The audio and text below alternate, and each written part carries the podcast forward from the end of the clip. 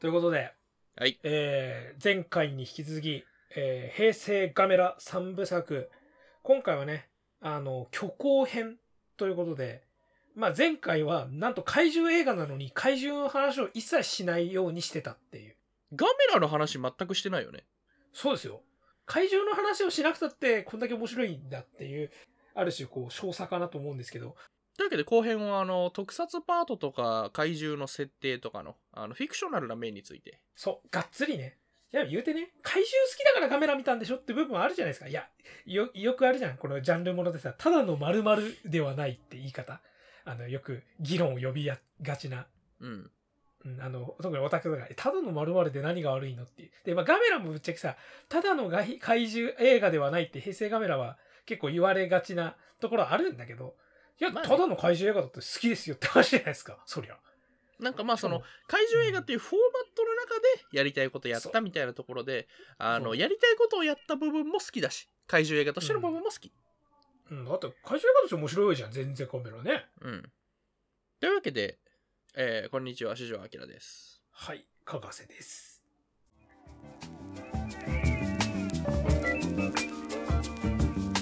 Heroes, kaiju, action movies. Hopeless otaku and occasional guests talk their hearts out. This is Remocone Radio. なんか、また今回ね、あの、作品ごとの時系列順っていう感じにしようかな。はい。で、今回はね、前回ははっきり言って1と2を、なんか、あの、尺の比率としてさ、2対2対1みたいなやつでしょ？なんか明らかに3が短かったから、ちょっともうちょっと バランスを考えたいなと思って、1そう対1です対ね1。3は私だから京都出身なんでね。うん。ちょっとね、もうちょっと怪獣特撮的な面でうん結構やっぱ平成、特にガメラ3は語れる部分が多いかなと思うので。うんうんまあけどガメラ1ですよ。なんかさあの平成ガメラはよく言われるけどさこの世界って亀がいない世界じゃないですか。そうですね。だから巨大な亀が現れても巨大な亀だって誰も言わないっていう実はすごい大嘘をついているんだけどさ。俺そういうの好きなんですよ、あのフィクションの設定で、あの例えばほらなんだっけ？あのシン・ゴジラはなんだっけ？あの円谷英二があれ正確にはどういう設定なんだっけ？まああれしかもエキストラに言った説明だからさそうだよね。ぶっちゃけそれが公式見解って言えるかはちょっとわからないんだけどまあ少なくとも怪獣映画っていう概念がないんだよね少なくとも。そうそう。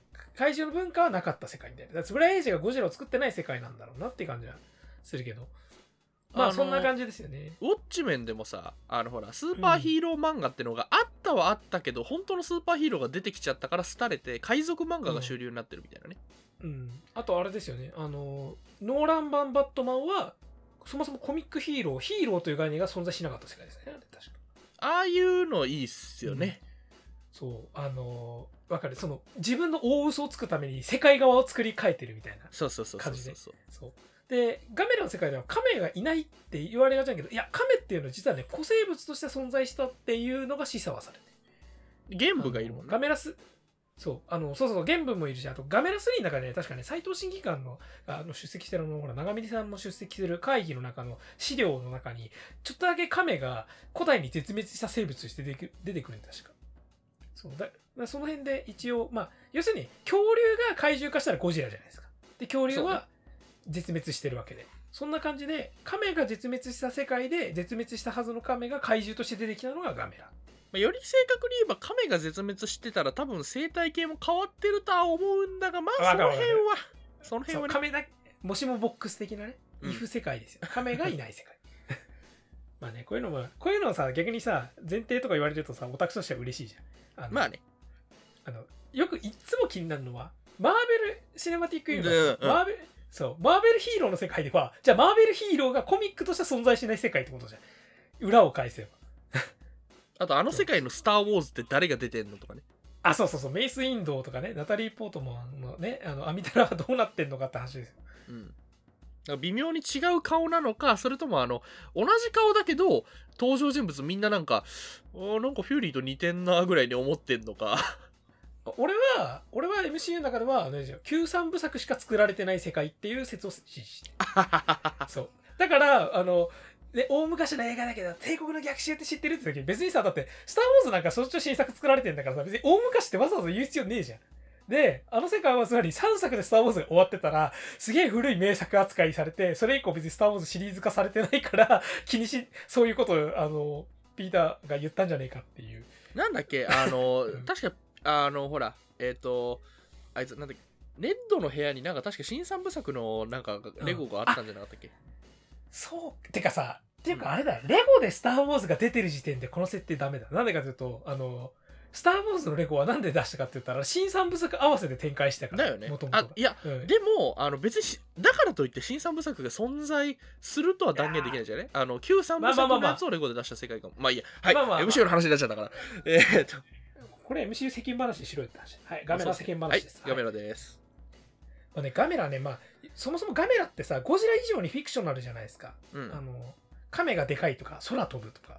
あの、正直、そのままやったら無理だろっていうところをさ、すごいさ、頑張ってるというか、あの、最初にあの、福岡にガメラが出現した時にさ、あの、回転飛行で去るじゃないですか、場所。あれねあの時にさ、回転飛行の挙動が超かっこよくて、まず、こう UFO みたいにグワーって上昇してからくいいい頃合いの高度になってからシュンシュンシュンシュンシュンシュンシュンって回るじゃん。うんあの描写で、なんかもう完全に未知の生物だから回転飛行だってしちゃうんだっていうさ、そうね、まあ、もう半ば無理やりだけど、ちょっと俺ああいうさなんだろうあのうん、明らかなフィクショナルな動きをするっていうのを、なんかそのうんその要するにリアリティリアリズムを追求した世界の中で明らかなフィクショナルな存在を描くことでちょっと異物感を出すっていうのが大好きでうーん。俺だからねあの新ウルトラマンに一番期待してるのそこがもうあの飛行してほしいあいつにああ、確かにね、ウルトラマンが、あの、そう、どんだけ嘘っぽいことできるかも、そのフィクションの醍醐味だしさ。しかもそれを我々が、飛ばなかったじゃんうん。それをさ、我々はさ、それをどこまであリアルだなっていう範疇の中で感じ取り続けられるのかみたいなところあるじゃない？そうそうそうそう。しかもあいつだってジャンプじゃなくてえ飛ぶの？ってなってほしい。うん。あ怖すぎるじゃんあいつ飛んだら。あ、た確かにあの金色のね、謎の。そう。ひょろ長い人が。ぼったち腕からのやつ光線出しても怖いし。そう、ん。だから平成カメラは、そそれで言うとあれですよ、あとプラズマ火球の描写。はいはいはいはいはいプラズマ火球ってちょっと溜めるじゃない、まあ、特に溜める。2とかだとあのーなんだっけあのレギオンの総体を破壊するためにさ、あのよりさレギオンが発生した酸素を自らこう吸い込んでやるけどさそうね。なんかプラズマ火球っていうものの説得力すごいよね。ただ火を吐くただ熱線を吐くんじゃなくてさ火球なんだよね。そう9なんだよねそう弾をすごい溜めて溜めて溜めてガンと吐くからなんかゴジラの放射熱線とかとも完全に差別化した感じででさらにななんだろうねそのあくまでリアリティのあるとされてる世界で怪獣が吐く火って何でしょうっていうものとして結構ケレンで説得力を出しちゃったみたいそうね。な、うん、だから平成カメラ基本的にケレン味で説得力出してるんだよね特撮とか怪獣に関して、俺だからあのねぶっちゃけ実はね、あのうん、あの要するにそのそういう光る系の技ってさざっくりくくるとさあの、うん。手と手とか口とかとつながってるかつながってないかの2パターンあるじゃないですか。つながってるつながってない。はいはい。例えばカメハメハはつながってるじゃん。手から出てるじゃうん手から出てる。んであの元気玉はさ離れてるじゃん、ああそういうこと。はいはいはいはい。これって要するるにあの何が重要かってあのつながってる系のやつは押し合いができるのよああこっちの力でガッていけるからか。そううおーっつってグオーっていけんだけどあの発射しちゃったものはさ押し合い不可能なのよ、確かにね、たまにやるけど。うん。あのウルトラマンアグルとかたまにやってるけど。うん。確かに。あああのそうか。じゃあプラズマ火球はさ発射型なんだよね。ビーム発射なんだよ。か直線型。確かにね。でもあれだからさいいなと、うん、うん。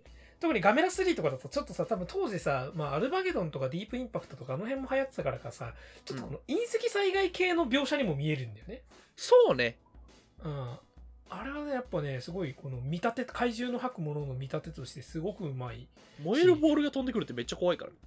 うん、でなおかつこうなんつうのあのチャージとかなんか敵に防がれるとかでもこうよりケレン出しやすいしね。ビームとかとは別の。う,、ん、それに対するあのギャオスのさあれはあれ何？超音波？うん、あれは超音波が視覚化されるんですよ。あのあまりにも。あの。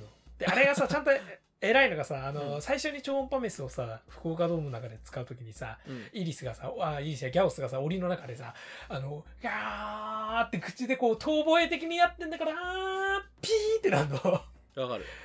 あそこでさでシャキンシャキンってさしてしかもこんなにこんなになんつうの綺麗にさ研磨されたかのようにさ切れてんだよね。あのあの檻が。檻のさ切れた面を撫でる描写いいよね。そう。あそこねマジでねこれはもう 4K リマスターされた映像でさらに見てほしい。あのあのツルツル感がより よりうお本当にツルツルやなっていうのがねよくわかる。すごい。そうそう。でもあれけどね俺ちょっとそのあのさっき言ったあのガメラがちょっとやりすぎて嘘になってるんだけど嘘が好きっていう描写で言うと、うん。要するにギャオスは声帯を震わせて自分の声を収束させて超音波メスにしてるわけじゃないですか、うんうんうん。にもかかわらず大怪獣空中決戦最後にギャオスとガメラが早打ちで戦うじゃんはいはいはい。早打ちがこうビビームの打ち合いでバーッつって。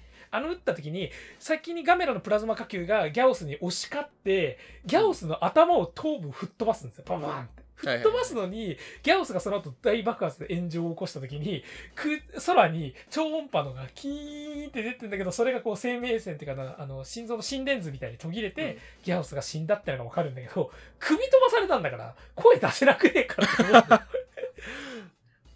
まあね。あれはねであれあれがそのフィクションとしての嘘なんだよね。けど嘘として楽しいんだよ。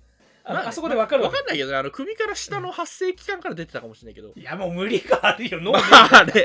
あそこまで吹っ飛ばされたら無理だよ。あ綺麗に吹っ飛んだって見た瞬間にそのままさ口から出してたはずのやつがさピーって出てるからさどっから出てんねん今ってなるじゃん。大体爆発炎上したろお前みたいなさ。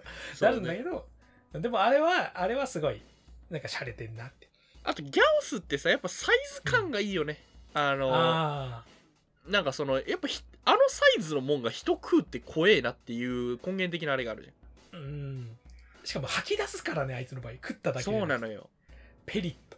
ペリ平田先生のですあれね。あのそう鳥はあの消化してないやつはベッてやるからね。そうそうそうそう。でこれがね GoVlog の場合はそれを吹き矢にして出してたけど。そうそうそうそうそう。言うと思った。で心臓で片口から入ってあの心臓にねわざってあのまあいいやはい。あのね巨大なものが、が人食うって怖いのよやっぱり、うん。あのよりによって人をそうやって食うんかいっていう。多分多分これサンダ対ガイラから来てさでギャオスが来てさ、で今「うん。進撃の巨人」の怖さのあれも根本的にはこれじゃん。わざわざ人食わんでもって思うじそう。中途半端な大きさのものが人食うんかいっていうさ なんかゃん、うん。あれはねあのでギャオスもさあの人食う描写で言うとさあれですよ。じあの当時の J リーグのサポーターらしきあのカップルをさ多分食ってたんだよね、あそこで。あの中央線かなんか襲うじゃん。そうね。あれであのうまいんだあのいちいちあのガメラのあのなんつうのちょっとちょっとした遺品の見せ方。そう。さっきのあのあのペリットの中であの平田先生のですって万年筆を見ちゃってからメガネがドロッと流れてくるメガネがそうそうそうそう。そうそうそう。であのーさっきの J リーグのところだとあの虚しくなり続けるウォークマンが落ちてるとかさ。でねガメラ2だとあれだよね最初にあのう襲われた地下鉄の運転士がかけてたメガネがメガネのそのガラスの部分が消えてるとかさ。うまいんですよ。あれいいよね。うん。あのギャオスは怖かったんそこでてかさあの、うん。あれだよね電車の車両ごと踊り食いの描写って「あの進撃の巨人」の後編につながってるよね多分。ああ直接的にに。うん。ね確かになんかななんだろうね。まあさらにグエムルとかもあるんだけどね。さらに。そうね。けどねやっぱり人を食う怪獣って怖えんだよな。なんか踏み潰されるより直接的に襲ってくる感じして怖いよやっぱり。そう。要するに怪獣ってさある種さあ人間のことはなんか狙ってもないんだっていうところが怖そうそうそうそう。くもありそうでも人間としてはちょっとあ向こうとしては人間なんて関係ないって思ってるからこっちとしてもこう関係ないかなってさ思える部分もあるじゃん。ギリ救いとして、ギャオスの場合はさ人を食うからさこっち来るんかいって。そうあんなでかいのにこっちは狙われるから。だから最初の姫神島のさ襲われる、あの犬を襲われてからさあの犬が消えてから気になって出てきたおばさんがさ「あああとか言ってさあの あのねあの悲鳴の出し方もリアルでいいんだけどあそこも怖いんだよな。あいつこっち来るんだよ。あのドームでさなんかめっちゃなんか牛のめっちゃ作り物っぽい牛いいよね。うん。肉ね。あ そうそうそう。の用意してる。あれはちょっともうちょっともうちょっと頑張ってほしかったな まあどうなんだろうな食肉加工したらあんな感じになるのかね。あのあれでしょロッキーが叩いてたようなやつでしょ。そう。肉屋で。はい。でまああそね、ちなみにあそこの福岡ドームあんなに早く閉まれないらしいけどね。よね。そうあの開閉式の屋根ってゆっくりだもんねそう、開閉60分かかるのを確か早回しして、しかも確か逆開きかなんかしてんであれ判定して、そっち側じゃなかったとかなって、なんか結構ね、あの、あたふたしてたいやでもさやっぱりドームもそうだけどさはまあまあまずこの話もやっぱはあの避けては通れないけど巨大特撮すごいよね。も一周回ってカメラの話で巨大特撮の話出てこないのが、ここまですごかったんだけどさ。確かに。すごいよ。あのさ俺見返してて思ったけどさうん。あの当然そりゃミニチュアで怪獣の着ぐるみの中に人が入ってなんだろうけどさうん全く見えないもん今見てもうん。うん。なんかあのあ当時にしては頑張ってるなとかじゃないのよ、もうほら例えばほらギャオスなんか結構細身の怪獣を再現するためにさわざわざほら女性スーツアクターを初めて使ったとかあったじゃん怪獣。ほうほうほうほう。より小柄の。でやっぱギャオスってさちょっとこう逆さ関節っぽかったりさ首も長かったりしてさ、ちょっと人が入りづらそうなデザインだからやっぱさ着ぐるみ怪獣からちょっと乖離してるっていうかさ、うん。そう。だからだからこそさえこれ着ぐるみだよなっていうちょっとこっちでなんか怪獣映画なんて所詮って思ってた部分をさ若干超えてくるところがラインを狙ってくんだよね、だからあのほらあれがすごい。まあさすがにあの円形で怪獣が暴れてるところとこっちの合成の継ぎ目はちょっとまあよく見たらそれはわかるんだけど、うん。ただなんかあのミニチュアのさ作り込み異常じゃない？すごいよ。本当にうっとりするもん。ねやっぱそれこそさドルビーシネマとかで 4K になったってね、ハイダイナミックレンジが聞いてたらさぶっちゃけあらが見える方も心配するじゃない？多分作り手もそうだろうしそうそうそう、うん、ファンとしても正直そこまでは見たくなかったなって言って出るかなと思ったけど。まあ出なかったよ。すごいなと思って。あでもね大怪獣駆逐室に関してはあなるほどこう撮ってたのかっていうのがちょっと分かりやすくもなってて、まあそれはそれでほら特撮ファンって楽しいじゃん。うん、うん、でもねマジでね特に平成カメラ2以降はねそれがマジで見えなくなってくるんですよ。どうやって撮ったんだこれって。すごい。どうやって撮ったのってなるよねあれあのあとほら俺は結構こういうの好きだけどあのミニチュアのさ、あれあれって許可取ってんのよね？プロダクトプレイスメントっていうか。多分ね許可取ってないんですよ。取ってないよねあれ。おそらく。うん、今今はほら実在の企業の広告とか出すときにほら例えばねあのスパイダーマンとかでニューヨークのタイムズスケアを出すときなんかさ、毎回全部 CG で広告変えるとかあるけどおそらくやってないでしょあれは。あと多分あの実際の街に VFX で合成してますよっていう体で乗り切ったりするけどさミニチュアって当たり前だけど作らなきゃいけないわけで。実在の企業とかガンガン出てくるじゃん、めちゃめちゃ出るよね。うん、スポンサーおそらくスポンサーじゃねえだろっていう企業までガンガン出るじゃん、あれ多分うん、普通に作っちゃってるよね。だって俺一番すごいのがねこの件に関してちょっとあのまあ話飛んじゃうんだけどガメラ3でうん。あの渋谷の駅前にガメラが現れるじゃないですか。で渋谷駅のね多分八甲口じゃないあっち側か。なんつうのあのなんなんて言うんだ。あのあのマークシティ。寿側の方。とかあっちそうそう、まあ、今今マークシティがある側の、うん。あっちの方かな。あそこら辺ってさあのー結構あの新作のテレビドラマの帯広告みたいなああいやある。あるあるあのなん。か探偵物かなんかのあれがあったよね。そうそう。ああそこいやあとね一つね書いてあったのがね日曜劇場って書いてあるんですけど、うんうんうんあのこれ前編でも言ったように、まあ、平成カメラって、まあ、日テレががっつり制作が関わ関わってるんですけど、日曜劇場って TBS のドラマ枠ですか？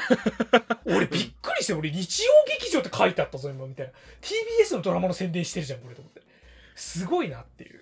そうなの？俺だからミニチュアっていうか、あれ特撮見ててさあのあれ？これって映画で壊していいものの範疇超えてるのではってすげえ思う。そう。だってジャスコが爆発したりするからねそうそうそうそうそう。ね。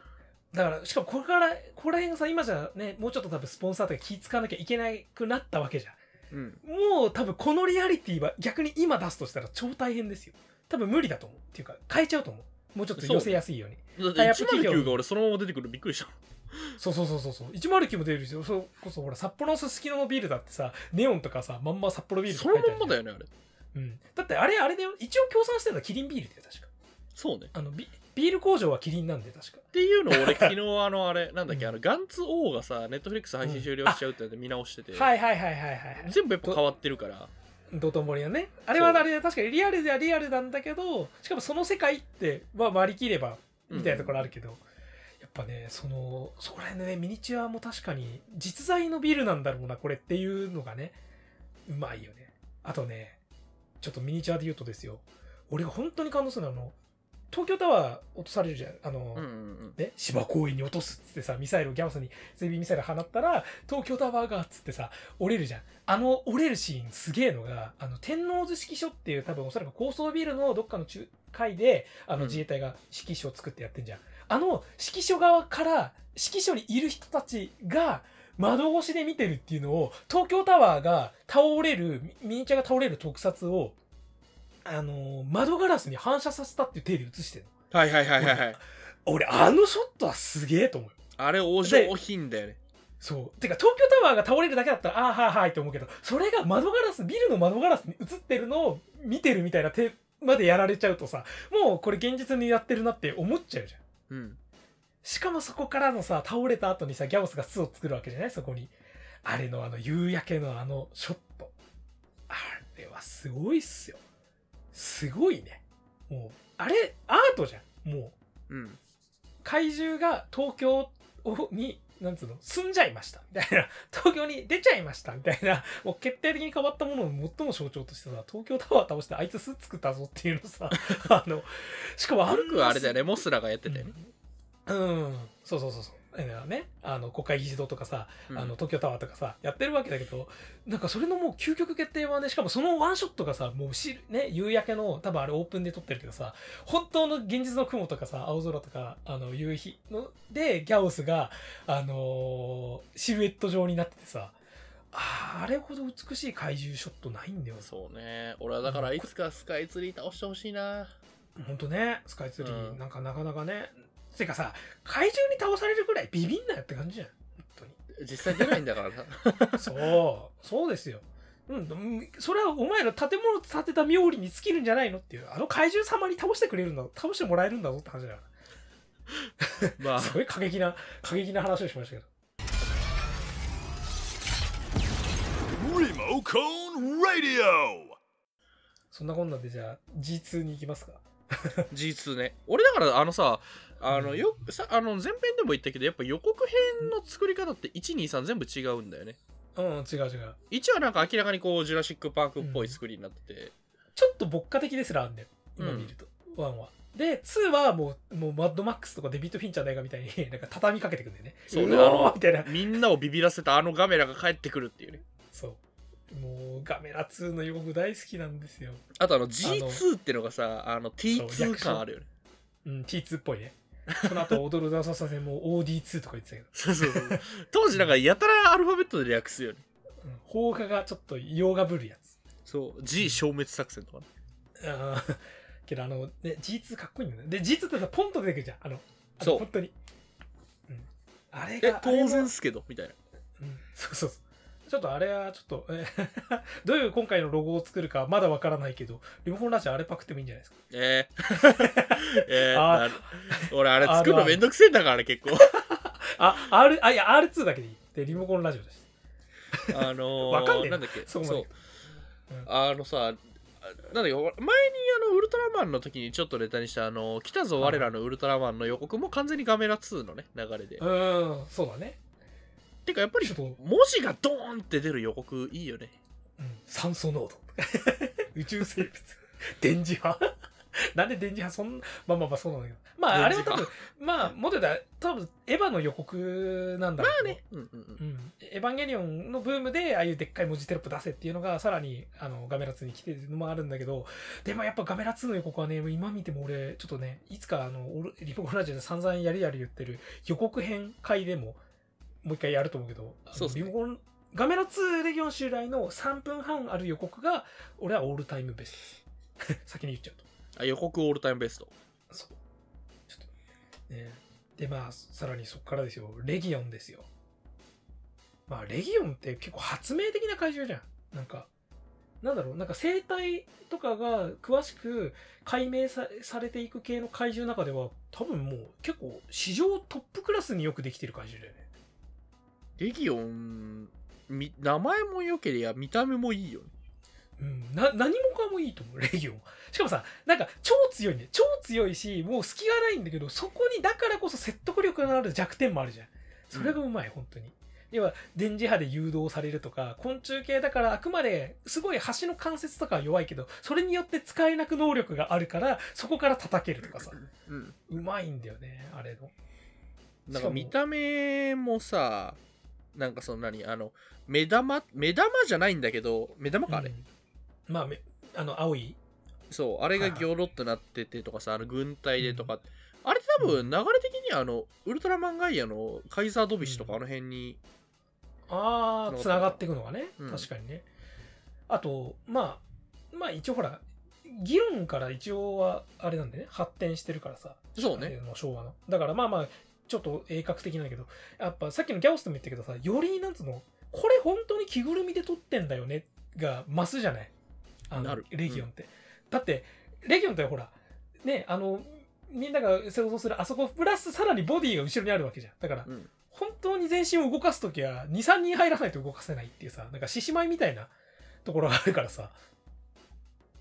あのー霞の目で初めてそのあの状態のマザーレギオンが出てくるときにさうん。あの急あの滑走路からガガーってきてカメラがこうバーって送ったらさ足だけドーンって出てくるのクソでかい。そうね。であので飛行してるカメラをいきなり落とすっていうさあの衝撃たるやこれもう全然怪獣っぽくない怪獣というかさ着ぐるみっぽくないあそこがかっこいいしあとマイクロハシェルのね。あのチュイーンっつって開いてからビームをイーンって言ったらさあれ完全にさ巨神兵のさあのビームのさ描写を特撮でやりましたみたいなところあるじゃん。そうね。イーンチュダチュダチュダンつってちょっとラグがあるじゃん。あので辺り一面全部火の海になるっていうさ。あとあの地下鉄のガラスにニューって吸うのよ。ああレギオンね。あの、うん。それじゃレギオンね。あれ、ちゃんと口でなんか発酵させて吸ってるっていうのもね、よく見るとわかるとかさ。なんかあれで化学分解してるとかね。うん、あとあのその後田口智郎がぶっ殺されてさあの血血血っていうかあれがうん。なんかピシャって窓に飛ぶんだけどそう中に肉片が混ざってんのがゲーコマというかいいよねうん、なんか固形物的なものがあんだよね。中に。そう液体だけじゃなくて。あれがあれやられるだけ。けで一気になんかリアリティ上がるよねうんうわってきちゃう。うんあちなみにあの、マジでドルビーシネマ版だと、本当にね、あのね、大泉洋が見やすくなってる あのびっくりするときに左側にいる人ねそう、はっきりわかる。これは若い頃の大泉洋ですねっていうのがね、ドルビーシネマ版でね、わかるからね、それだけちょっとね、面白かったんですけど。いや、もうね、確かにそう、レギオンね、あの、あの小型レギオンの怖さもあるじゃない。さっきのギャオスも怖いって言ってたけどさ、要するに、なんだろうね、怪獣はやっぱり特撮パートっていうパートが分かれたりとかさ、するからさ、うん直接はやっぱり人間の方には来ないんじゃないかっていうのもあるじゃない。遠目にこっちは見れるみたいな。うんうんうんでも、レギオンってさ、そこに出てくるじゃない？ちっちゃいやつは特に。そうねあの、パチンコ屋にさ、しいっぱいこう、おびただしいやつがしがみついて、そこから一体落ちてくるシーンだけでも怖いじゃん。本当にあれ現実にさ、ね、パチンコ屋なんかその辺にあるんだからさ、こんな感じでレギオン来たらどうしようっていうさ、ちょっと怖さがあるんだよね。なんかでっかいやつ一体ならさ攻略法見つけりゃ良さそうだけどさあれってなんか倒しても倒しても終わんない感じの恐怖あるよねうん。でもなんか、あの、レギオンはこのパターンに反応したんだとかさ、あの辺のね、説得力もいいんだけあとさ俺あのど。やっぱり1でギャオスじゃんうん、で3もまあ一応ギャオス変異体ではあるじゃんそうそうそう。うんで2でもなんかさなんだかんだギャオスの影が見えんのがいいなと思ってああ、確かにね。なんかそうあの例えばガメラが来た時にさえいやななんでガメラみたいな反応が出るじゃないですか一瞬まあ、要するにギャオスとセットで現れた怪獣だから、もうカメラ関係ないだろうって、ちょっと安心してた部分はあるんだろうね。あれがだからいいなと思ってその2もさあの別に2から見てもいいとはいえうん、全然、うん。ああ、確かにね。あと、要するにさ、東京を絶対に守ろうっていう作戦になるっていうのもさ、結局あれは大怪獣空中決戦があるからじそうそうそうそうそう。うん。あれで怪獣の侵入を許しちゃって、あれだけ大変だったのに、さらに1年後にあんなレギオンなんかもっとやばいやつを、絶対にここに、ね、あの、来ちゃダメだってなるから、そうそう、それもやっぱ大怪獣空中決戦を見てないと、な部分だよね。その白新戦みたいな。全然見てなくてもいけるんだけど。うん。いやね、もうレギオンさんは本当にかっこいいんだよな。だって俺中和するじゃない、プラズマ火球を。はいはいはいはいはいうん。てかあれですよ、もうドゥンってが、もうガメラ2といえばあそこですよ。樋口打ちですよ。この話をしないと。うん。だってガメラは確かにリアリティの特撮とかさオープンセットで撮ってるとかさあのアングルが下からとかさいろいろあるんだけどさすごくね空中から飛んできた怪獣がさ「てんててーてんててんててんてんててんてんててんててんてんててるれんててんってガーってさ横滑りしてくんだよ怪獣がなんだあれって思って俺は初めて見た時本当にびっくりしたもんあんなにけ怪獣がこう横滑りしてしかもさらに横滑りしながらプラズマ火球ダーンダーンって打ってってしかもそれをレギオンがわけもなく全部防御してくってさ、うん。すんげえの見た俺と思って。いまだにあそこ燃えるもんね。ほらねその前にねガメラが一回負けちゃってでもそれが子供の祈りが通じて復活してみたいな。その展開だけでも十分燃えるのにささらにあそこすごいよね。どんだけ足し算してくるんだこの映画と思うの。超かっこいい登場したぞガメラってしかもそれすら一切聞いてないレギオンみたいなさいや両者譲りませんみたいなさ 感じの すごいあれは怪獣バトルですよ。だからあの最後のあのあそこでさ結構ガメラが応用技をいっぱい使ってて例えばあのレギオンに完全マウント取られちゃって真上からマイクロアシェルを撃たれそうになった瞬間に、ガメラが一時的におそらくあの足を足だけを格納してあのジェット噴射を行って姿勢を変えんだよね。そうねであのちょっとかするみたいな、うん、そう。で、レギオンが、あの、姿勢崩れちゃって、すんげえ遠くにマイクロアシェル撃っちゃうとかさ。あれでギリギリ外すとかさ。かっけえ応用技とか。いやー、まあ、レギオンはほんと傑作怪獣だし、3月にソフビ出るからね。絶対買わなきゃな。ああ早くもネット通販で売り切れ続出ですよ。んだよ、この野郎と思う。いやね。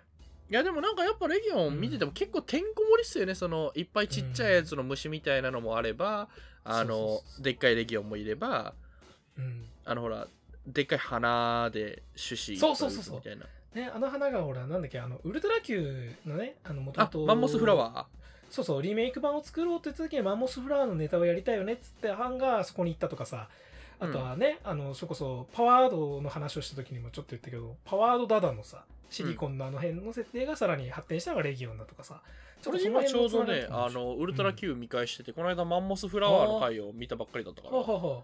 あめちゃめっちゃマンモスフラワーだと思って。あね、もうあのビジュアルをそのまま活かしたかったんだろうね。ビルの上に花が咲きましたっていう。そうね。であのビルの中に多分いろいろ茎とかがあるんであろうというのをうまいこと建物で隠すっていう、うん、うん、うまいよね、あそこねう。んしかもなんかすごい、なんか非日常としてのさ、説得力も怪獣とは別の説得力があるよね。あの、巨大な植物があそこに生えたらどうなるんだろうみたいな。そうねうん。いやーもうレギオンさんは本当にかっこいいんだけど。でもレギオン残念なのがあのあいつガス圧で動いてるから筋肉がないってことはさ、あー、あのーまあまあまあまあ。食べられないんだよね多分 食べる気はしないよ。いやだって甲殻食べようと思う。甲殻類系の怪獣って大体さ宇宙の虫だぞ。まあでもほら放射線は別に出てないわけだしさえー食いたくねえよ。しかもなんかシシリコンかなんかで形成されてるでしょ。だから外外骨格はシリコンだけどさななんかだからよく茹でたら多分うんアクとか抜いたら多分いけると思うんだよな、いやと思ってたんだけけどだから筋肉がないから食えないんだよあいつど。うん、そうそうそう。肉がないんだよ。あでも目玉はいけるかもないや、そこまでして食いたくはねえな、レギオン。なんかでもレギオンの、うんあれじゃない？あの縁起物になってそうじゃない？あとね、マザーレギオンのエッグチャンバーっていうさ、あの、ソルジャーレギオンを大量にこう、ブワーって生み出すあの、たあの、あああれね卵みたいな部分。あそこはちょっと数の子っぽいな。多分そうねあの数の子か白子みたいな味するんじゃない、そうそうそうそう。いや、でも硬そうだけどね、基本。そうなんだよなだレギオンあんま食うとこ少なそうなんだよなガベラでさえ歯が立たなかった。だから、硬いよ、多分。基本。ガメラガメラって食えんのかな？ガメラは食えるんじゃないあけど血が緑だからどうなんだあそっかうん、ちょっとうんね、ちょっとやばそうなす。俺だからね亀食ったことないんだよねあー、俺、一回食べてみたいんだけど食った気はする。あの俺い俺夢があってうん。あのウミガメのスープを飲みながらウミガメのスープをやるっていう 一発じゃねえか。ただね日本でウミガメがねあのーあー、なんかそうだね、もそうそうそう食べられる地域が本当に限られてて。う。ああ。ふみかみのスープ。あったね。まあいいやはい。えっ、と、はい。えでも最近そうだ。怪獣見たらでも食べるのまあ。想像しない、まあちょっとね、あの、うん。それこそマンダロリアンのね、シーズン2でほら、クレイトドラゴンをさ、やったー肉取ったぞみたいになったじゃん。やっぱ食うんだと思って。うん。あ、そう、確かウミガメは小笠原諸島だけでギリ食えるらああと宮古島とか。うん。まあ、いや、ちょっと、レギオンがさ、あのーまあさっき言ったようにちょっと脆いとかさ、そうね。いろいろ話したけどさ、で、ほら、あのーまずパラボラクローってさ、あのね、あの電波を発射したり、あの、中和したりするのに使ってたクローを自衛隊のミサイルで援護して攻撃して破壊して、さらにでかい一番あの、角を、マイクロシェルを撃ってた角をさ、ガメラが破壊するじゃん。で、あそこもかっこいいんだけど、その後に、あいつが、なんだっけ、レギオンビュートっていう技を使うんですよね。はいはいはい赤いムチみたいな。あの描写も超かっこよくてさ。あれいいよね。いやだから、新たな職種でガメラを攻撃中ってなんでね。で しかも航空支援が間に合わないってなってさ、結局さ、自衛隊はそこからできないんだけどさ。あれのね、あの、電線とかをさ、バチバチ切っていくじゃん。ライトセーバーみたいに。うんうんうんしかもあれが貫通するじゃん、レインを、あのガメラを。そうね。ちょっと、うん。ちょっとあの、ビオランテの職種とあの攻撃っぽさとかあるんだけど、あそこ。うん。ああいうのが来ると、やっぱ、こっちのなんか主人公系の、いかにも王道な怪獣のデザインってさ、結構不利になるじゃん。そうね。あの、やっぱりうん動きの速いものは結構、そうそうそう。職種系とか強いんだよね、大体。あの、ちょ、こまごましたダメージを与え続けるよね。そうそうそうそう。ってなったら、あれですよ。ウルティメイトプラズマですよ。ウルティメイトプラズマのなんか、なんか、あ、超強い技としての説得力ある見た目最高だよね。確かに。だって、プラズマ火球を、こう、内部で生成するせい、ね、腹の中の生成器官そのものから打ち出すみたいなさ。あれ、最あの。アイアンマンのさ、胸から出すビームだよね。あ、ユニビーム感ね。そうそうそうそうそう。あの、もう手とかが介さずに直接アークリアクターから発射する。そう。ユニビームもうちょっとだからあれぐらい描写頑張ってほしかった。そうね。こういうチャージ、チャージ演出がやっぱね、燃えるんですよ。だからあのさ、あのー急にさ、ガメラがポーって立ち上がったらさ、地球上のマナーが集まるじゃん。あれ、あれも、後付けにも程があるけどいいよね。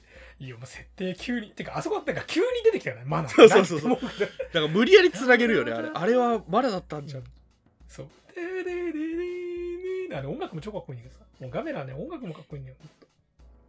音楽の話あんましてなかった。確かに。まあね、あ相、対っていいよね。あ、相対。く草の体ですかってさ、聞くのちゃんと。よくわかるよね、ああのね。うん。相対って、確かに相対って聞き慣れない言葉だよね。うん。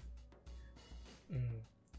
いやーでね、そのマナを大量にガメラが消費してしまったせいで、今度はね、あのー地球のタガが外れて、そう。世界中でギャオスが覚醒。コンラジオ。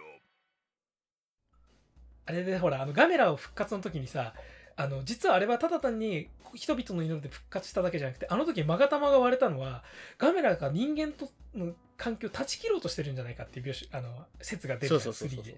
あれでさ、あの、保管してるマガタマが全てあの時に言われたんだよね。あの、あれいいよねしかあそこで言うじゃん、レギオン襲来の際のって、ガメラが仙台にて復活した際みたいなさ、あの、なんか、なんつうの、MCU っぽい感じっていうか、そう。とあの、わか我々観客は、あ、あの時に全部割れたんだってわかるけど、そうそうそうそう。向こうはざっくりとしたタイミングでしか把握してないってのがいいよね。そうそうそう。あのね、あの、朝木の、あの、ひてのひらで割れてたあれは、あれだけじゃなかったんだってさ、そう。そう、ああいうのがすごい熱いんだよな。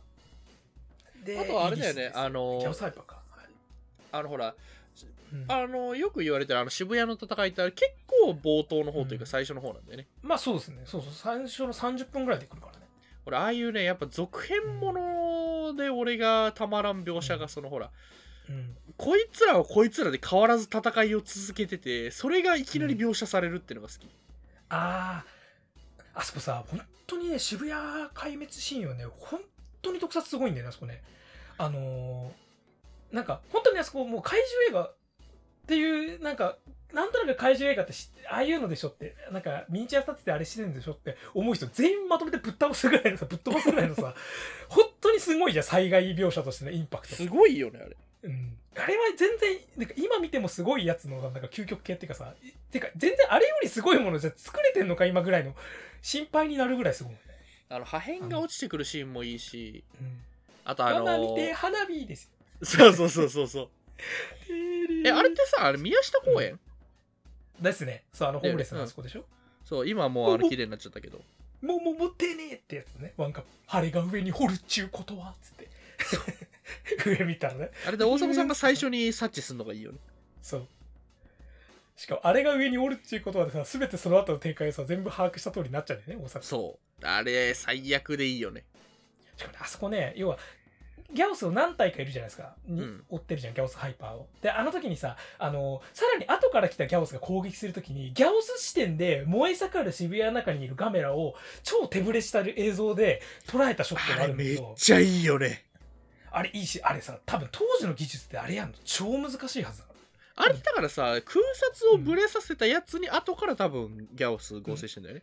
そうそう。で、さらにそこで多分デジタル合成のあうんのガメラかなんかをい入れてんだけど、あれ多分あの、ほら、手ぶれのあれに映像で合わせて合成するってあれ当時すげえ難しかったはずだから、うん。あれ本当にすんごい、であれなんだよね、なんかね、ガメラ3の特に VFX って確かね、結構ね、今や失われちゃったぐらいの、あのまま実はガメラ3の技術が発展していけばもっと日本の VFX 変わったんじゃないかレベルで、すごい技術っていうか、ねすごいセンスなんだよね、あれ。うん。で、あれが、だからさ、なんかもう、さっきさ、その、結局怪獣ってのは円形で戦ってるからこっち側には来ないっていうのをさ、完全にこう、乗り越えてくるっていうかね、あの、ガメラが放った火球によってさ、どんどん吹っ飛ぶ人々とかさ、あの、巻き上げられんの本当に最悪でいいよね。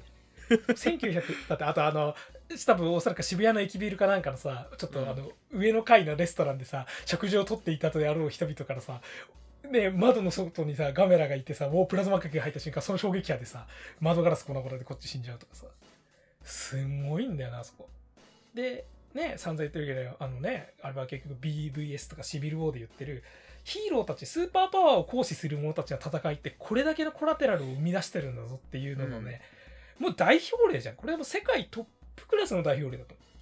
う。ん、なんかもうラゴス戦目じゃないよ。そうなんだよ、俺あれだけの規模ってどうなんだろう、見たことないよ、ね。だって BVS もあるけどなんかその、うん。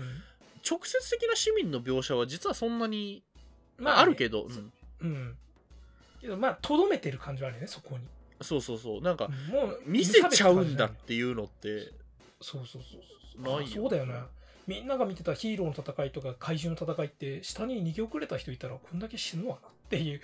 もうあれが逆に一本やっちゃったから、もうあれ以降や、誰が何やっても、なんつうの、もうあそうねガメラ3でしょってなっちゃうんだけど。だからさ、ら超えてほしい気持ちもあるよもちろんうん。あの、あそこだってガメラのね、到着のシーンも超かっこよくてさ、あのそ最初にさ、プラあの、来てからの、あの、甲羅がガチャガチャガチャってなってさ、そうあの排熱すんだよねそう。で、さらにあのそのさ、はいさっき言ってたあのフィクショナルなさ回転カメラがさ、おお来てくれたのはいいけど今か、うんここかっていうそう。ててててんてんてんてんてんてんててててみたいな音楽になってからさ。で、さらに足がバッて現れた瞬間、あの、電話ボックスから逃げる人のところでバーンってくるの。あれは怖いよ。全然。なのにさ、あそこのシーンさ、渋谷上シーンがさ、あら、ちゃんとさ、逃げ遅れた子供は守ってんだよね。そうね。あのあれビーム前ねっていうかあれから手でビャーってね。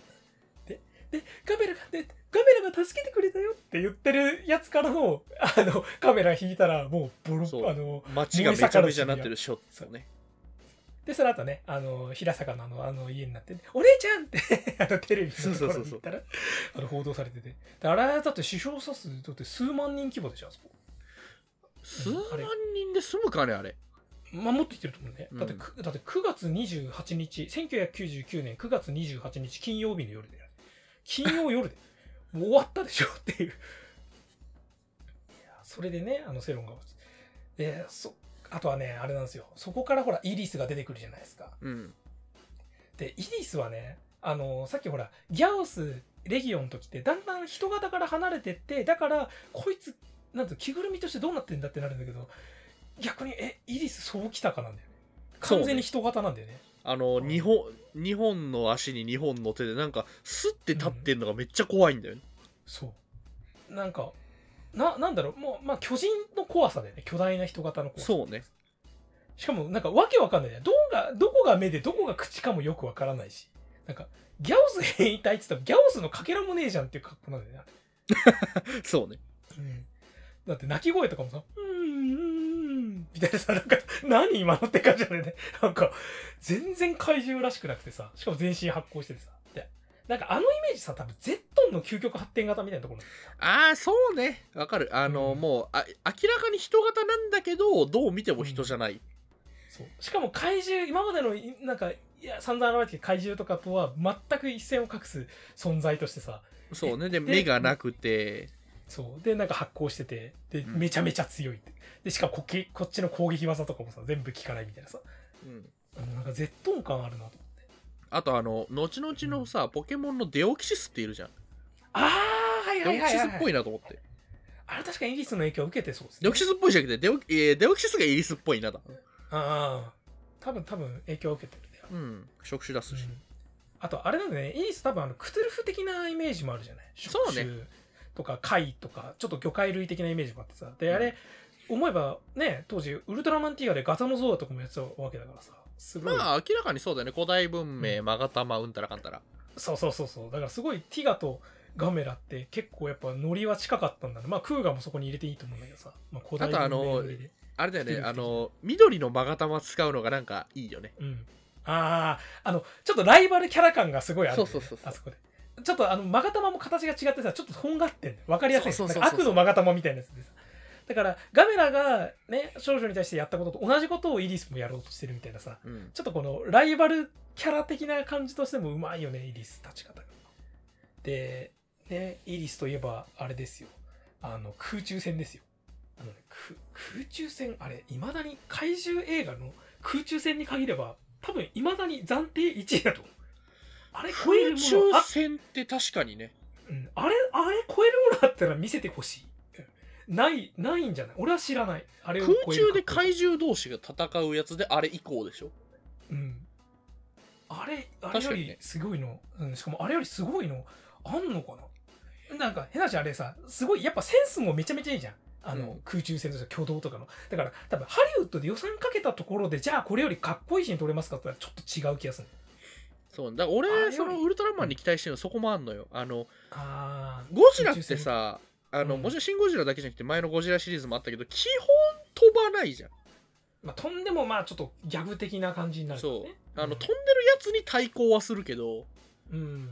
あいつ自身が飛んで空中でプロレスはしないじゃんうん。そこはちょっと期待してるからまあウルトラマンって別に空中で戦ってたかって言われるとあんまりなんだけどうん逆にちょっとい今風、今のなんかシリーズっぽくはなるかもしれないけど。そうそうそうそうそうまあでも安野さんちょっとややりそうなところもあるよねなんとなくなは分かんないけどね。うん。でもそうあの空中戦でしかもさガメラもどんどんどんどん進化してさど完全にそれこそウミガメみたいな体験になってるじゃん今回。のあのうん。空中飛行時の、であの空中技もいちいちかっこよくてさ。そうてかあれでね。てかあのイリスが最初にバーッつってあの F15J イーグルと戦っててうわーってやった時にガメラが出現する時の雲間を切ってあのコクピット視点だけどさ横見たらガメラがガーって出てくるじゃんあれいいよねあそこ超かっこいいんだよ。で、しかもあそこもちゃんと偉いのが、その後、あの、はそのカメラの横顔を反射する窓越しのパイロットの顔も見せる。あれが偉い。やっぱあれはジャラシック・パーク的な文法として、驚い、何かに驚く、これが出てきたら驚くじゃなくて、驚いてる人の顔もちゃんと見せる。あと特撮的にさそのリアリズムの裏打ちにもなるよね反射っていうのでさうん、そうそうそうそうそう。多分あの、天王ザイルに東京タワー映したの。そうそうそうそう天王ザイルか分かんないけど、そう。あの、あれと多分近いんだよね。そうそうそう。いやね、で、そこからの空中戦でさ、俺がね、あの、とそれこそリアルタイムで当時カメラ見てた時に、ガメラの、あの、回転飛行っていうのをもっと攻撃に使えばいいのにってずっと思ってたの。あのちょっとあれあのあれだよね八つ咲き氷っぽいんだよねそうそうそうそう、あれで相手をカッターみたいに切ったり、うんあの、アタックできんのかなと思ったら、ガメラ3でやってくれて超嬉しかったの。イリスに対してさ、キューって回転、急に回転1個でアタックしてさ、しかもあそこでさ、あのイリスがさ、超音波メス発射しまくるからさ、あの、血がカメラにドボドボドボってくるさ、ちょっとそあの、わちょっとわざとらしいぐらいの懸念味あるですね。俺だからあのねやっぱあのカッター系のレーザー打ちまくる描写好きであの話1に戻るけどさうんあの戦いの終盤ビルの中でさギャオスがギュンギュンギュンギュンギュンって切ってさバラバラになる倒れてきた。そうはい、あれに対して。うん。ああいうの大好きちょちょっとあ慌ててんだろうけど、なんかすげえその攻撃戦の強さみたいなのがね、見えるからね、そこで。うん。そうだね、イリスさんかっこいいんだけど、さらにね、そこで空中戦でガメラがほらペイ、ね、ペイトリオットで落とされちゃってからのイリスがさ、あの、ね、奈良の飛行生物暴風圏内にこあの暴風圏内に効果京都ですってところあるじゃん。そう。あそこのイリスのなんてまがまがしさと壮麗さ。そう。でそれをさあの歌、うん。落ちながらもさまた体勢立て直して追うガメラもいいよね。うん。かっこいいんだ。でガーッとしてかガメラ速力低下みたいなさやつでしょ。そう。しかもさあそこでさあのでイリスはすげえかっこいい。もう本当になんかね天使のような降り方をしてからガメラを迎え撃つ時のでガメラがプラズマ火球を落下しながらさらにその落下スピードを加えたプラズマ火球を撃つんだけど全部こう触手で防御してからすげえ遠くに落ちたプラズマ火球で全部京都がブワーって燃えてくじゃん。超かっこいいんだよねビジュアルあそこ。もう最終決戦極まれりみたいなさ、ね。燃えることですよあとやっぱりあのちょっとかげろうっぽい羽のやつって月に入るなと思ってうーん、そうそう。あ、もうあそこさ、もう完全にあアニメっぽいぐらいのさ、そうねなんつうのかな。うん、あれなってるのがさ、でもあれはすごい振り切っててかっこいいんだよね。で京都ですようーん、今日。あのーあそこでだから初めて、うん最初にアリリスが降り立つところが、うんあのー俺の通ってた高校がまさにあそこですうわあの最初の50の塔っていうか当時っていうあのうん東の寺と書いて当時に降り立つじゃないですかうん。俺の通ってた高校は当時の境内であるんですよへえ。当時の中にあの高校があるんで多分あれあのイリスが降り立った瞬間にコッパみじんになってます そっから見えるなんて悠長なこと言ってらんないね。あの50の塔は健在だったじゃないですかうん。でそのちょっと奥側にいるじゃんあのまさにあそこなんで多分あの校庭に降り立ってましたよねあちょっとあそこ開けてるからこそイリスはあそこに降りた。そうそうそうそう。ね。で多分それでコッパみじんに。ちょだってあの特撮すごいんだって京都ってよりさ、まあ、うん。東京とかだったらまだ適当にビル建った時はみんなごまかせるみたいな部分あるけどさ結構京都ってごまかし聞きづらいじゃん。そうなんですよ。高さ制限があるんで建物の。そうしかもミニチュアセットとかもさなんかちゃんとそこに具体的にあるものをある程度作らないとさそうそうそうそう。あの嘘がつけないしさらに佃煮って看板がね、あそうそうそうあったあっ 佃煮越しのイリスね、うん。そう。しかもさあそこささらにあのまあね、あの火が火で周りは燃え盛っててでなおかつあそこ台風が来てるからすっごい雨が来てるじゃん。そう。でさ特撮で雨ってそもそも超難しいのにさらにガメラ3ってその降らしてる雨が細けえんだ水が。そう。霧みたいにしてんだよね。そう。だからあのガメラとイリスがこう対峙するショットみたいなグワー。ってあるけどあの時にガメラが小雨を小雨っていうかすごいちっちゃい雨粒をバーってあの形状が切ってるっていうのがちゃんと見えたりしてすごいんだよね。だからもうなんていうのガメラであの大火事空中決戦の時の特撮で「うわすげえリアルだ」とか言って2もねすごかったけど3までいったらもうこれどうやってんのってレベルだしい今じゃあこれ超えるもの作れますかっつったらもう難しいレベルぐらいのことをやっちゃってるからさうんほんと3はね、特撮やばいよね。これはちょっと日本映画史上トップクラスでしょっていう。でも俺幸いだったのがさあの京都がっつって燃えるじゃん、うん。であの京都駅からあのほらうん。えっと京都駅からしてあの東寺側うん。あっちって実はねあの市街地じゃないんですよあそう実はあそこなんか民家とかはもう結構あるんですけどまあ、うんちょっと外れてるところなんではあのあ、被害最小限ってことそう本当の市街地は実はあの京都駅の反対側のああ、なるほどね。あ確かそっか、栄えてる方は。はあはあそうそうそうそうだからああまあ多分人はいっぱい死んだけど 何言ってんの？いやでも多分。渋谷ほどの被害ではなかったなまあまあ。まあまあまあね。あの人口密集地じゃないって意味ねもちろん大都市ではあるけどでさ、そこからさ、だんだんだんだん進行しててさ、そうあれが、あのさ、あの、なんつうの、怪獣映画で難しいのってさ、特撮パートと人間パートってやっぱりさ、決定的に分かれちゃう部分あるじゃない。あ、今そうね特撮パートだな、こっち人間パートだなって。だから今回のリモコンラジオも分けたわけだしさ。それこそほら、パワーレンジャーでもなかなかちょっと最初の方メガゾーダが受け入れられなかった、はいはいはいはいあの、ちょっと理由としてほらあったじゃん。怪獣、子供は怪獣パートと、その巨大パートと人間パートが分かっちゃって、こう、あれ？ってなっちゃって、これは逆に日本の人、ね、日本人は特撮ずっと見慣れてると、ガキの頃ちゃんと特撮見てると、そこの境目ってのがなくなっていくみたいなそうね話でさ。でもさ、ガメラ3の場合さ、もう完全に後半ってさ、京都駅ってわざわざ用意したのって、あれってさ、人間の目線と怪獣の目線がある程度一緒になるからじゃん。そうねだから、ドラマを完全に交差させてるからさ、例えば、ね、綾菜がさ、ね、イリス、殺してってやってる時にさ、平坂さん、あの日を見てってやってる時にさ、完全に人間が演技やってる向こうではガメラがあのイギリスにひたすら押されてるっていう描写やってるじゃん。あれさ、同一カットになってんのに全く違和感ないんだよね。そうそうそうそうそうそうそうわかる超かっこいいんだよ、あそこ。で、そこから京都駅に行っちゃうわけすごくねあの本当に京都駅のさ、上でぶっ壊して戦いながらやってるように見えるよねそう。で、あの最後、あの、いガメ、あれ、あれか、あのイリスがガメラことバーンと、おあのなんて、吹っ飛ばして、京都駅の中に突っ込むカット。あそこでバーンってさ、破片が飛んできてさ、あの、手前の登場人物たちがこう逃げるじゃん。うん逃げるんだけど、それはスローになって怪獣がバーンってきててさ、だって、い意味わかんないぐらい馴染んでんだよね、あれ。すごいよね。本当に、でかい怪獣が、ビ駅ビルの中突っ込んできて、手前の人が逃げた描写にしか見えないってさ。あとあそこの空間がやっぱねあの怪獣に戦ってほしい空間なのようん 確かに。俺も京都駅、京都行くために京都駅ばっか見る。そうだ当時から実は京都駅ってあの本当に歩いても徒歩10 5, 5分10分ぐらいのところなんで実はめっちゃ狭いエリアなんだけど移動してるの、うん。うん。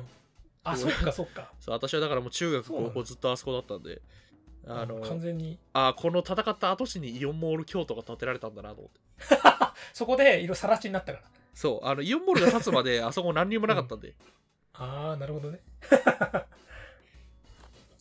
そういやほんとねあの戦ってる描写の時にこのうんちょうどさ京都駅ってこうなんていうかなあのガラス天井がよく言われるけど結構こうアーチ状になってて、うんうんうん。ちょうど壁をぶち破って入ってきてで最終、反対側の壁をぶち破って出て終わるっていううん。なんかああいいいい構成だなと思ってあれ、だって京都駅、あれもなんか京都駅が、ビールが完成したのが確かあの時期なんだよね。本当に。まだできてすぐぐらいだった。駅舎がね。うん、90年代後半の。だからそこで、あ、もうここでやるしかないってなったとか言ってさ。で、しかもそこでやったおかげでさ、やっぱ人間ドラマと怪獣パートが完全に乖離しなくなったんだよね。あの怪獣の周りに人間がやるっていうのは、そう、全く不自然じゃないしさ。うんで、そこからイリスが、ね、アヤナのことを吸収するとか、そこまでやってさ。で、あそこもかっけえのがさ、あの、で、あの、ガメラに、ね、腹に、どてっ腹に穴開けたりさ、さらにうんガメラのこと、あの、エネルギーを吸収するじゃん、イリスが。そうね注意注意って。で、生体情報がなんか読み取ったのかさ、あの、プラズマ火球を撃てるようになってんだよね。イリスが。で、ゴワーって撃つんだけど、それに対してね、あのね、ガメラは自分の腕を自ら破壊して、犠牲にしてからのバニシングフィストですよ。あれもなんか、ウルティメイトプラズマが来た後にどうするんだろうと思ったら、次、あれを超える必殺技って 無理だろうと思ったら、もう、ケレンできたっていうね。殴るっていう、パンチで倒すのと。あれもすごかったな。燃える手みたいな。でもあれはあね、完全に。れあれいいよねあの炎を一時的にこう手みたいにしてなんか急にフィクショナルになるけどそう、手に集中してんね。バーバーバーって、プラズマ火球集中してから、それをこうガーガーガーって火にしてから、そそんなのできたんだってなるけどそう。あれで倒す。いやーでもあれは本当にねいいシーンだしあの建物もさ実はなんか前景というかあの大階段の方はそんなに実は映んないんだけどなんかうまいこと嘘ついてんだよねうん。多分ね、そうそうそう。うまいこと、どこが本当はもっと崩れてるとかさ、いろいろあるんだろうけど。そうそうそううんいやあれあれだからあの実はあのガンツもねあの俺だ 俺ガンツめっちゃ好きだからめっちゃたまに言いますけどうん。あのガンツの最終盤で突入する宇宙船も京都駅がそのままモデルになってるんですよあ、そうなんだ。そう宇宙船の内部あ構造がなんか異次元みたいになっててめっちゃ広いみたいな。コロニーみたいなやつだっけ？そうそうそうそうそう。うん。の中身が本当にあの京都駅の駅舎になってるんですよ。あー確かにねすんごい巨大な吹き抜けのあるさ超巨大建造物なんかなかなかないじゃん。確かに。そうするとね確かにあの画面あのーそういったスペクタクル系の描写ですげえ参考になったりなんつうのモチーフにされるっていうのは確かにわかる。うんうんでさあれなんですよ。まあ満身創痍でガメラがイリスを倒すわけだけどその後にねあのーギャウスハイパーの軍団がさ、ね、その数は把握されていないってさ あと大量に向かってるじゃん。ね。現時刻をもって総理から通達があった。通達が来たって。で現時刻をもって攻撃目標をギャオスからあガメラからギャオスに変更りね陸海空全自衛隊の総力を持ってこれに対処せよってあの命令があってからのさねあのガメラが燃え盛る京都の中をさ片腕失った状態でそれでも最後まで戦いますガメラって。あの見送られてく描写あるじゃん。なんかなんだろうあのまあガメラ大怪獣空中決戦からもうどんどんどんどん特撮 SFX が進化してきた形成ガメラの最後のラストシーンでさもうなんだろうね。あの燃え盛る京都の中をガメラが悠然となんか進んでいくっていうさあのあの特撮のショットにこれだけドラマのなんつうの最後の極極まりみたいなのを持たせたっていう。で登場人物がそれを見てさなんかこう何か思うわけじゃん、うん。思うじゃんあの絵を見たらあのビジュアル。ああそうそうだからこっちが勝手になんか想起させさせてくれる？させさせて？まあいいようん。なんつうのね最後までガメラ戦うつもりなんだみたいにさ勝手に思って切ないとかさ泣いたり燃えたりするわけじゃん、それに至る特撮ショットのなんつうの？もうただ単にスペクタクルとか見せ場とかじゃないんだよね。一番のドラマを特撮にして最後ラストシーンを迎えてガメラ3が終わるっていうさ。いやそこはすごくって。でねラストシーンのあのねラブバラードですよ。あの歌大好きなんだけど。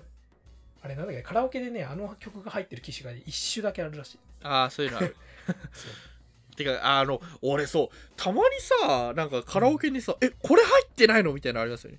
ある。俺だから散々なんかの機種でもう一度教えてほしいってやろうと思ったら出てこねえっつって。ふざけんなカメラ3の歌がねえぞっつって。俺今まで神話歌って空歌ったんだけどみたいな。ワ ン結構あれなんだよね。あのカラオケのリ昔めっちゃカラオケ行ってたからカラオケのリクエストとかいまだに結構やってんだけど、うん。これないんだ。あの「 Shinin' On Love」ってあるじゃんあああのティガ・ダイナのね。そうそうそう。あれがねあ確か確かにあれもないやつあるね。どっちかにないのよダムか JOYか。うんなんだっけな。ダムの方が曲数多いんだっけ？えっとねえー、確か Shinin' On Loveはダムにない、 JOYにあったはず。ああえどっちだっけ？確か確かね、あのガメラのその「もういちど教えてほしい」が JOYにあある気がする。俺結構ダム選びがちでそれでミスってたんだな。えっとダムはねあの感想とか合いの手とかがちゃんと入ってたりするんだけどあのうん JOYの方があのアニソンとかサブカル系の曲が多い。ああ確かに。あの映像多いしね JOYそう。なんでカラオケの話で画面。まあいいんですけど。まあ本当ねそんなで本当に平成ガメラねあの素晴らしいね。さいね特撮の人間パッド分けれるかと思いきややっぱガメラ3の終盤で完全に一致するっていう。ここに至るのが本当にすごい至りましたね。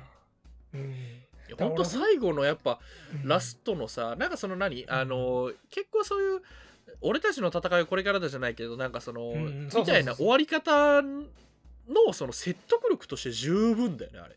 うん、しかもすなんか俺あれがやっぱ当時賛否両論だしあともっと言うと俺リアルタイムで子供の時に見た時は「えガメラ最後戦わないの?」ってちょっと確かにあの不満にも思った。あれは、まあね。うん、でも見返せば見返すほどいいんだよこれはって。要は戦いがハッピーエンドで終わるんじゃなくてっていうさ、うん。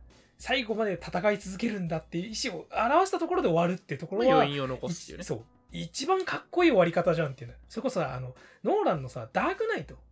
はい。ああれのダークナイトの終わり方はやっぱ俺すごい好きなのよ。要するにバットマンが全然幸せにならないで終わるわけじゃんあれって。